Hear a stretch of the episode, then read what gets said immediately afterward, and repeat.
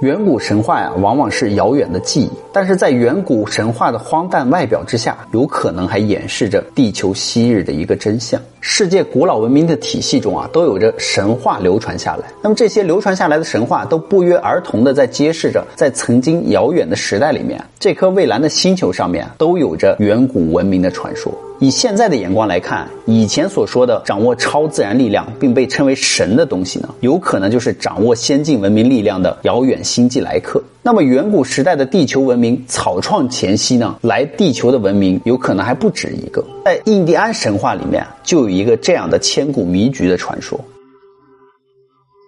在很久很久以前啊，宇宙之初呢，一片黑暗，一片混沌。不知过了多久啊，这个事件突然出现了天地。那么当时的美洲大陆上一片荆棘，没有任何的生命活动的气息。有一天，一位伟大的天神来到了这里，他就是被后人称之为创世主的帕查卡马克。那么在印加语中，帕查卡马克啊，是赐予世界生命的人。当帕查卡马克看到冷冷清清的大地的时候，不免有些寂寞，有些伤感。于是他就运用自己无边的法力，大手一挥，第一批人类和飞禽走兽就诞生了。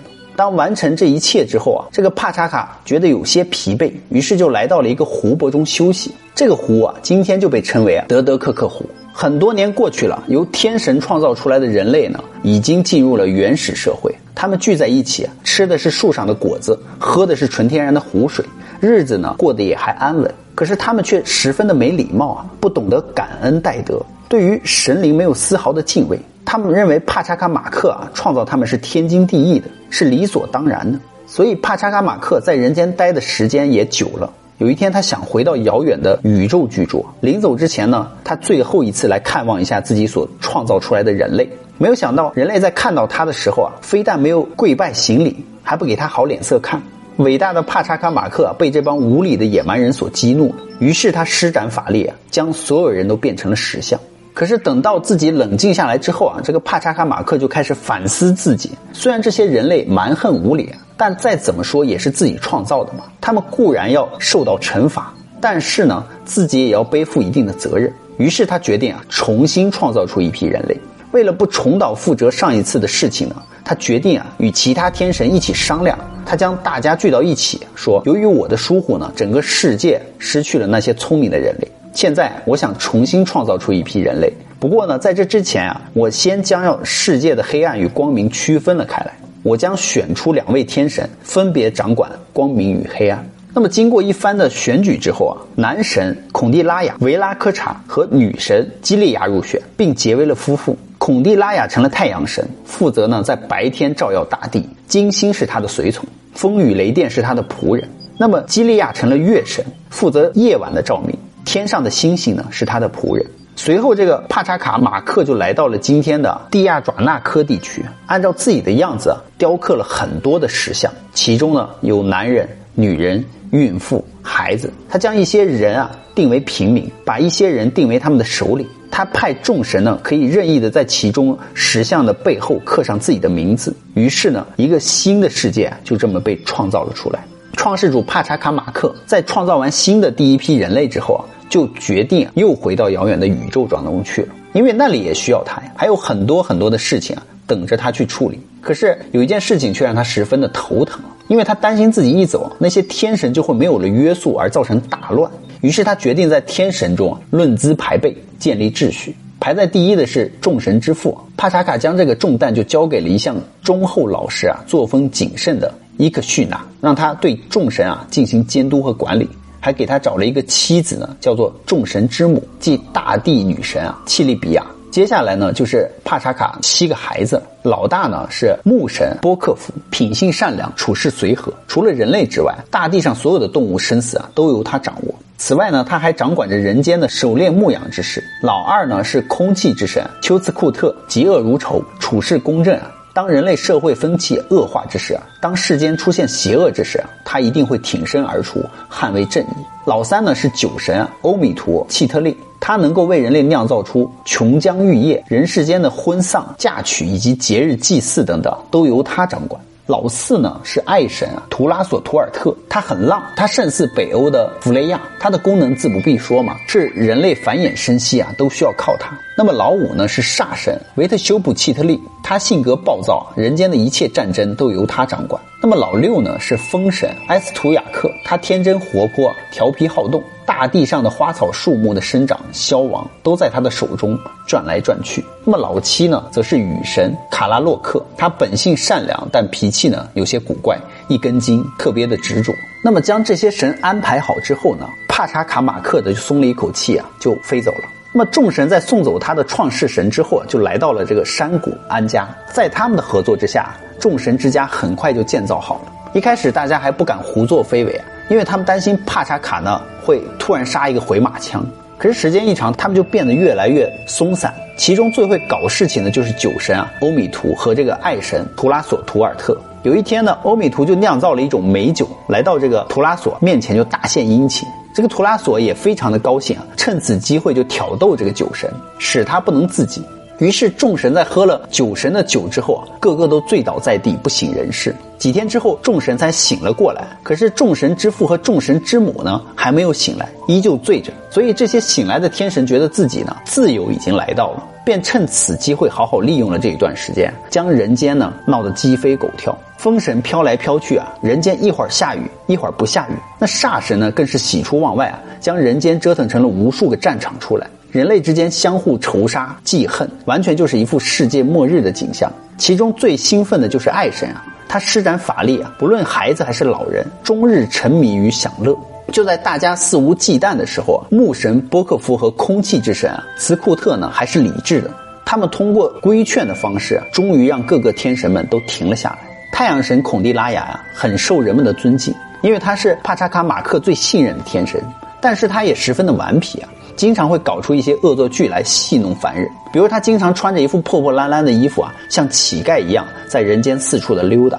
有一次，太阳神来到了一个村庄，村庄里面有一个非常漂亮的女人，名叫考伊拉，乌黑的长发飘逸啊。当她笑的时候呢，洁白的牙齿就会露出来，在阳光下闪烁着光芒。总之，一切美丽的语言都无法形容她的美，甚至就连天上的神都对她羡慕不已。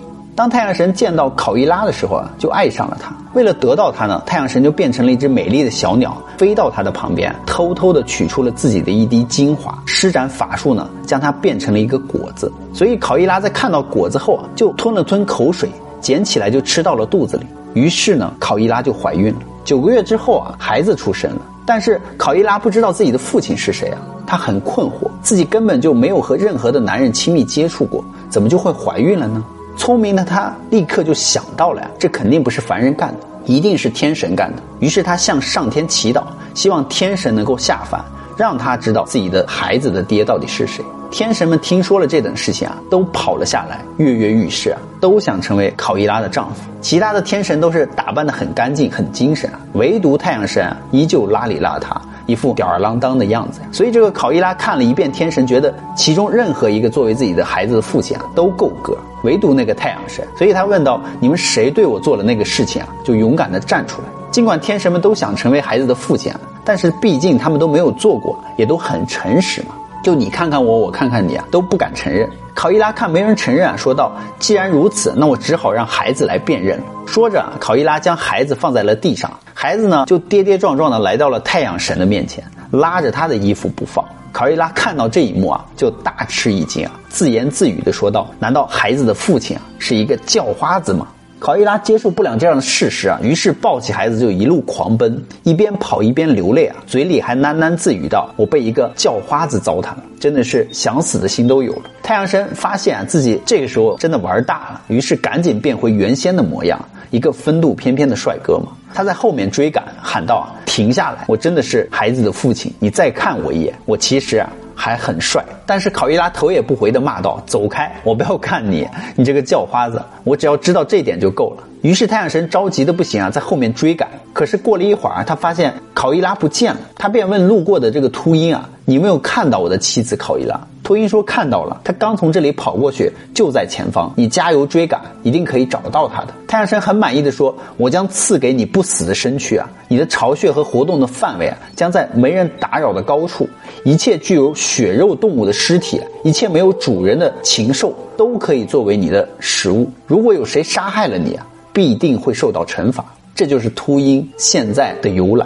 所以太阳神继续追赶，遇到了一只臭鼬，就问道：“你见到过我的妻子考伊拉了吗？”没想到臭鼬傻乎乎的说道：“省省吧，别费力气了，你追不到她的。”太阳神就很生气嘛，立刻就诅咒他说道：“你以后将害怕白天，只有夜晚才能够走出洞穴。你身上所散发出难闻的气味，所有的动物都会讨厌你，人类呢会更加的憎恨你。”他们还会捕杀你，就非常的形象。接着，太阳神又看到了美洲狮，也问了同样的问题。美洲狮就很钦佩他的毅力，熬了一碗心灵的鸡汤啊，就跟他说：“你是一个心中有爱的人，只要你坚持不懈，一定可以成功的。”太阳神很喜欢这碗鸡汤啊，很是感动的说。你以后啊，就是百兽的法官，所有的动物啊都会尊敬你。你掌握生杀大权，任何的动物都不能违背你的命令。在你死后，你依然可以享有很高的荣誉。同时，杀死你的人也必须尊敬你。他们可以剥下你的皮，但必须保留你的头。他们会把你的牙齿作为纪念，但必须把漂亮的宝石镶嵌在你的眼窝里。当有人举行重大的节庆的时候，都会披上你的皮，把你的头戴在他们的身上，因为呢，你是最值得尊重的野兽。还没等美洲狮说话，太阳神又继续向前跑了。估计当时美洲狮的内心啊，非常的困惑。这就是你给我的祝福吗？保佑我死后皮会被剥下来吗？那么一路上，太阳神遇到了很多的飞禽走兽，凡是说吉利话的都被赐予了福气，凡是说丧气话的都被施加了诅咒。最后呢，当太阳神来到海岸边上的时候，才发现考伊拉和孩子已经变成了石像。那么在印第安的神话当中啊。动物呢也是具有智慧的，会说话，会思考。所谓的印第安人啊，将动物和人类放在了同一个高度啊，这是万物有灵的最初的思想的一个体现嘛。而且印第安神话中有一种魔幻的现实主义的色彩，这可能也影响到了后来的人。那么，在这一片拥有一千七百八十四万平方千米的南美洲的平原上，就孕育出了千年的高级文明，其中有印加文明、玛雅文明、阿斯特克文明。那么，在历史上，他们都被并称为印第安三大古老文明。而他们不仅之后都拥有了自己独立的科技、市政、宗教、军事、商业，还擅长于对未来做出于判断。那么，就像是某种强大的力量在指引他们一般。也留下了很多让人反复琢磨的预言。那么，印第安部落的长老啊，盖洛曾经就说过啊，上一个时代消失以后啊，一直存在着黑暗的力量。虽然未来的世界会发生一些苦难啊，但是人类不会走向灭亡。每一个地区都会负担起他们应有的责任。全世界呢，将会再一次的进入美好的时代。南美和北美啊，会展现出他们的行动力；亚洲会展现出他们的毅力、心灵的力量。欧洲呢，则会给人们带去思想和转变。更重要的是，科技啊，不是唯一的解决途径。人和自然和谐相处呢，才是这个星球的根本嘛。那么好了，古代印第安文明的传说呢，我们就讲完了。好啦，我们今天的视频就到这。喜欢我们频道的朋友，欢迎在下方留言与我们互动哦。别忘了订阅关注宇哥小唐的频道哦。拜拜，拜拜。